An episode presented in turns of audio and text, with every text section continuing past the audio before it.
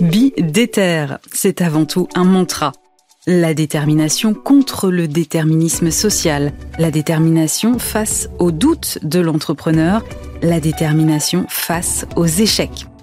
Bidéter, c'est aussi un cri de ralliement, celui de toute une génération d'entrepreneurs soudés, une communauté passée par les rangs des déterminés, une association qui œuvre pour l'entrepreneuriat dans les quartiers et les milieux ruraux, une communauté qui prouve qu'il n'y a pas qu'un seul chemin vers la réussite et que toutes les victoires sont possibles. Je m'appelle Aurélie Planex et je vous propose de partir à la rencontre de ces entrepreneurs. Bienvenue dans Bidéter, un podcast proposé par Bismart et les déterminés. Et dans cet épisode, je reçois Richard Alcamo. Bonjour. Bonjour. Alors, Richard, toi, tu as longtemps cherché ta voie avant de tomber en amour pour un métier, je n'en dis pas plus. Mais pour toi, c'était quand même pas une évidence quand tu étais jeune. À quel âge tu as commencé à travailler et dans quel domaine? Alors, j'ai commencé à travailler à l'âge de 20 ans et euh, dans le domaine bah, de la vente, de tout ce que je trouvais, on va dire, à cette époque-là. Donc j'ai fait agent de sécurité, euh, maître chien, si on peut dire ça, sans diplôme, sans rien. Je bossais un peu où je pouvais, sans vraiment savoir ce que j'allais faire ou où j'allais exactement. T'avais pas poursuivi tes études parce que t'avais pas le goût pour ça, parce que t'avais pas l'opportunité, parce que tu savais pas ce que tu voulais faire? Alors j'avais pas le goût pour ça et le problème du domaine de l'électrotechnique, donc de l'électricité et de la maintenance industrielle, c'est que si on va pas plus loin que le bac, en fait, on ne fait absolument rien. Et j'avais postulé donc chez EDF. Et EDF m'ont dit vous avez le profil, vous avez tout ce qu'il faut, sauf vous n'avez pas l'expérience. Mais à 20 ans, on ne peut pas avoir d'expérience parce qu'on sort des études. Donc ça m'a mis un peu, euh, comment dire, ça m'a jeté un petit froid dans, le, dans ce domaine-là. Donc euh, j'ai commencé à partir à bosser euh, où je pouvais, on va dire. Et la logistique, c'est arrivé à quel moment alors la logistique, c'est arrivé au moment où il fallait vraiment que je bosse. Et vu que de là où je viens, donc de Salon de Provence, on a des gros gros entrepôts de logistique. Mmh. Euh, donc j'ai eu l'occasion de rentrer en intérim euh, parce que ben, il fallait, fallait bien que je travaille. Et finalement, de fil en aiguille, ça m'a, ça m'a un peu éclaté. ils ont vu le potentiel que j'avais au niveau sérieux, au niveau travail et au niveau compétences. Donc, ils ont décidé petit à petit, au fil des années, de me faire évoluer. Donc, euh, j'ai gravi les échelons un à un, tout seul comme un grand, on va dire, avec mes capacités. Et après, ben, je suis passé de préparateur de commandes à cariste, chargeur, à chef d'équipe, à chef de service. Et voilà, tout ça sur 9 euh, ans. C'est ce qu'on appelle presque un plan de carrière sans que tu l'aies vraiment décidé, en fait. On va dire ça. C'est ça. C'est ça. Mais après, j'ai un certain, on m'a toujours dit que j'avais un certain leadership. Donc, en fait, j'ai tendance à me, mettre devant et à essayer de, de guider les gens ou de, de, les pousser. Donc, au final, en fait, j'allais, j'allais dans le bon sens pour ce, pour ce métier-là. Tu avais finalement prouvé qu'on peut y arriver même sans trop de diplôme. Voilà. C'est ça. C'est on peut on peut aller loin. Je pense qu'on peut aller loin sans diplôme. Tout ce qu'il faut, c'est vraiment ne, ne, rien lâcher et être passionné et faire ce qu'on fait à fond. Tu été euh, à fond, justement, peut-être un peu trop à fond, et du coup, tu fais un burn-out, c'est ça? C'est ça. C'est au bout de 9 ans, 9 ans et demi, je me rends compte qu'en fait, euh, la direction a, comment dire, avait des directives pour moi et que moi, je ne pouvais pas donner à mes gars parce que c'était irrationnel, c'était euh, illogique de les faire cravacher, mais tout en, on va dire, sans rien leur donner en retour ou autre. Moi, je, ne peux pas ça. C'est moi, si méga boss, il faut qu'ils soient récompensés. Donc, j'ai eu beaucoup de mal avec ça et j'ai eu beaucoup d'accrochage avec la direction que j'ai eu en dernier. Donc, j'ai commencé à partir ben, en burn-out et à, et, à, et à craquer littéralement, en fait. Donc, euh, j'ai tout arrêté. C'était plus, euh, t'étais plus aligné avec les valeurs de l'entreprise à ce moment-là. Non, c'est les valeurs que j'avais en tant que chef d'équipe et après en tant que chef de service n'étaient plus du tout les mêmes. Donc euh, pour moi, qu'on soit chef, responsable ou autre, il faut qu'on reste sur la même, euh, sur sa propre logique ou sur sa longueur d'onde à, soi. Et là, j'arrivais plus à être en, on va dire en, osmose avec ce que je pensais moi. C'était, je faisais un travail alimentaire en disant bon les gars, faut cravacher, mais après vous aurez rien à la fin du mois, mais on s'en fout. Et ça, ça marche pas comme ça avec moi, donc euh, je pouvais plus, je pouvais plus travailler comme ça. Donc du coup, tu t'arrêtes? Donc du coup, je m'arrête. Je, suis allé voir mon médecin, on en a discuté, donc ça a été clair que c'était un burn-out. Donc j'ai négocié le licenciement. Et après, ben, je suis parti comme tout le monde à Pôle emploi. Et de là, ben, en ayant une conseillère qui était plutôt sympathique, que je remercie, je remercierai, je pense, jamais assez. On a commencé à discuter de ce que je voulais faire après. Je lui ai dit, moi, j'ai envie de repartir dans l'électricité, dans mon domaine d'origine, euh, repartir sur quelque chose de manuel, où je pars de zéro, où je fabrique quelque chose, où je fais quelque chose de mes dix doigts. Parce que logistique, on ne fait pas, on ne fait rien de ses dix doigts et ça me, ça me manquait. Donc, on a commencé à chercher dans le domaine du nautique. Peut-être en Montpellier, on n'est pas loin. Mmh. Euh, mais le nautique, il n'y avait rien. Et en fait, euh, tout d'un coup, elle m'a sorti un jour, elle m'a demandé un rendez-vous, elle m'a dit, bah, écoute, j'ai entendu parler d'une formation, elle fait, ce serait parfait pour toi, ce serait technicien camping-car. Ne connaissant rien au camping-car, je savais même pas qu'il y avait un diplôme de technicien camping-car. Et de là, en fait, on a, je lui ai dit, ok, pourquoi pas. Donc, j'ai commencé à faire la formation pour adultes, à postuler, et forcément, ayant un diplôme d'électricien, ben, un BP sapeur en électricien, ça aide largement pour être technicien.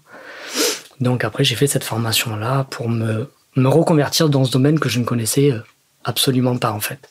Qu'est-ce que tu cherchais en revenant à, un côté manuel comme ça C'était le côté euh, retrouver euh, du sens dans ce que tu faisais? C'était le côté artisan qui te plaisait? C'était quoi? C'était retrouver du sens. Besoin de, faire quelque chose qui a un sens pour moi.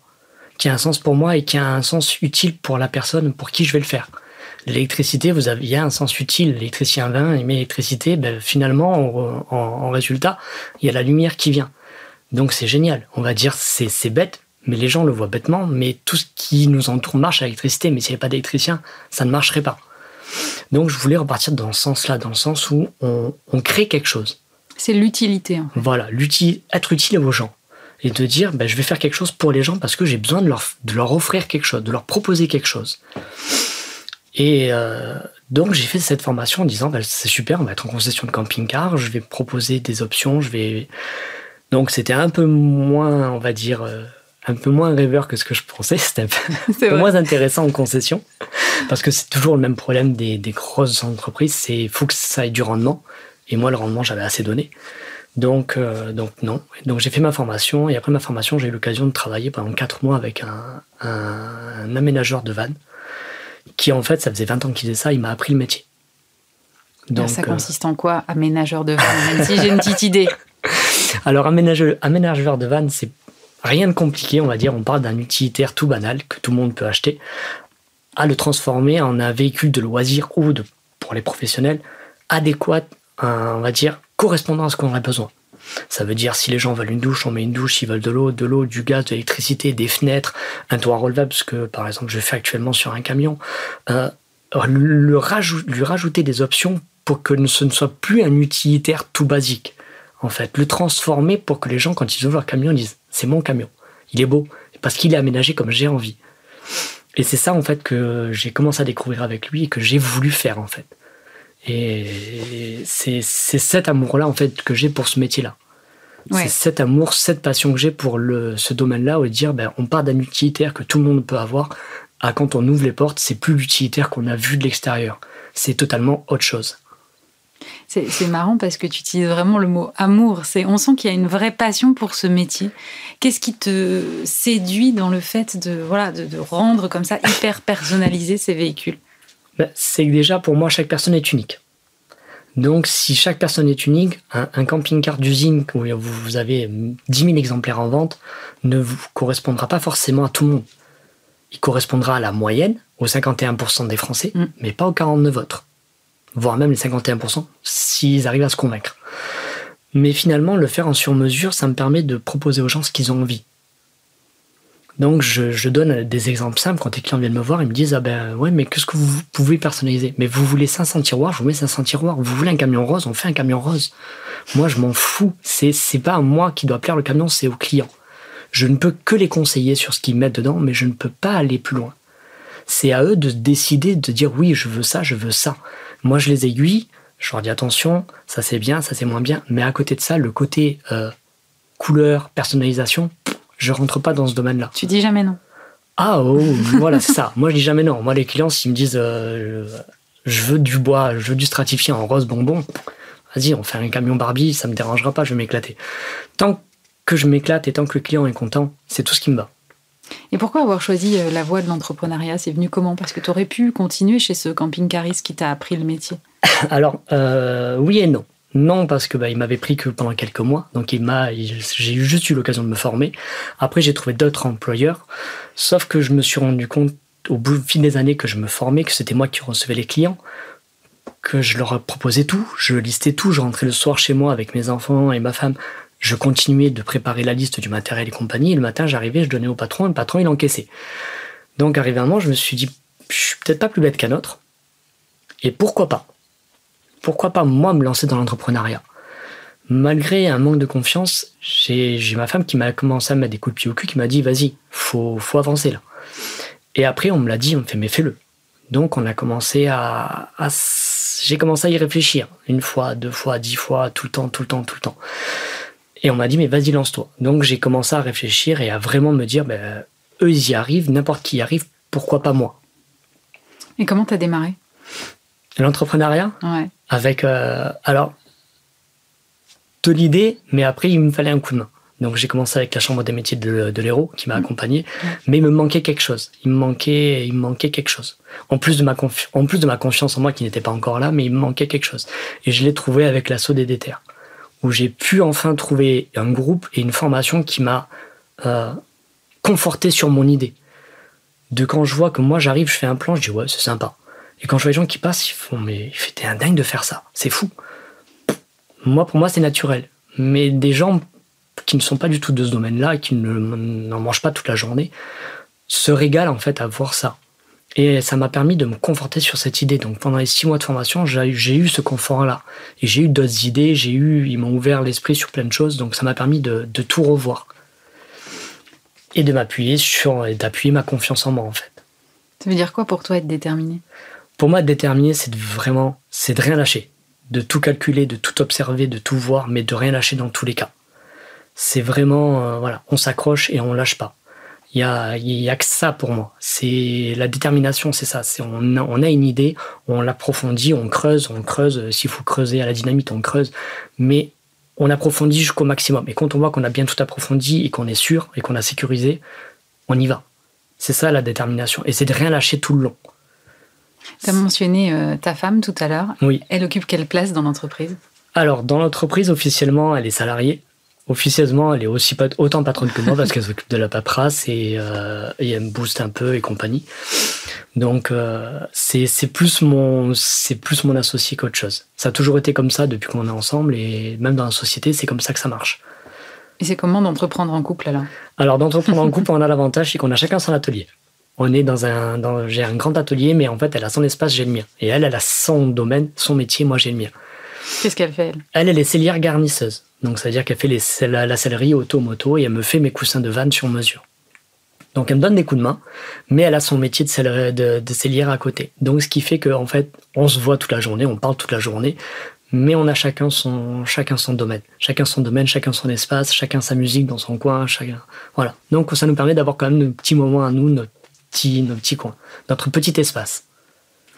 Tu t'es pas dit un moment que ça pourrait être un risque d'entreprendre avec ton épouse? Ouais, je me le suis dit plein de fois, plein de fois, on va dire. Je me le dis encore peut-être même. Mais, euh, mais de toute façon, la vie, c'est un risque. On peut pas rester en mode sécurité. Si c'est, pour moi, ça fait partie de la détermination. Être déterminé, c'est aussi prendre des risques. Si on veut jouer à sécurité, dans ce cas-là, on se trouve un petit boulot, on bouge plus, mais on vient pas râler. Et moi, je suis un gros râleur. Donc, à râler en tant que salarié, je pouvais plus. Donc, je préfère râler en tant qu'entrepreneur. Moi, je sais pourquoi je râle maintenant. Tu râles après qui? Euh, Beaucoup après moi. énormément même après moi. Euh, mais à côté de ça, on va dire, voilà, je je, je, il y a un gros travail au corps. Et euh, ça me permet, moi, de me remettre en question et de peut-être me dire, bah, ça, je l'ai mal fait la première fois. La deuxième fois, je me ferai pas avoir. Quel est le, projet que tu as accompli dont, dont, tu es le plus fier aujourd'hui?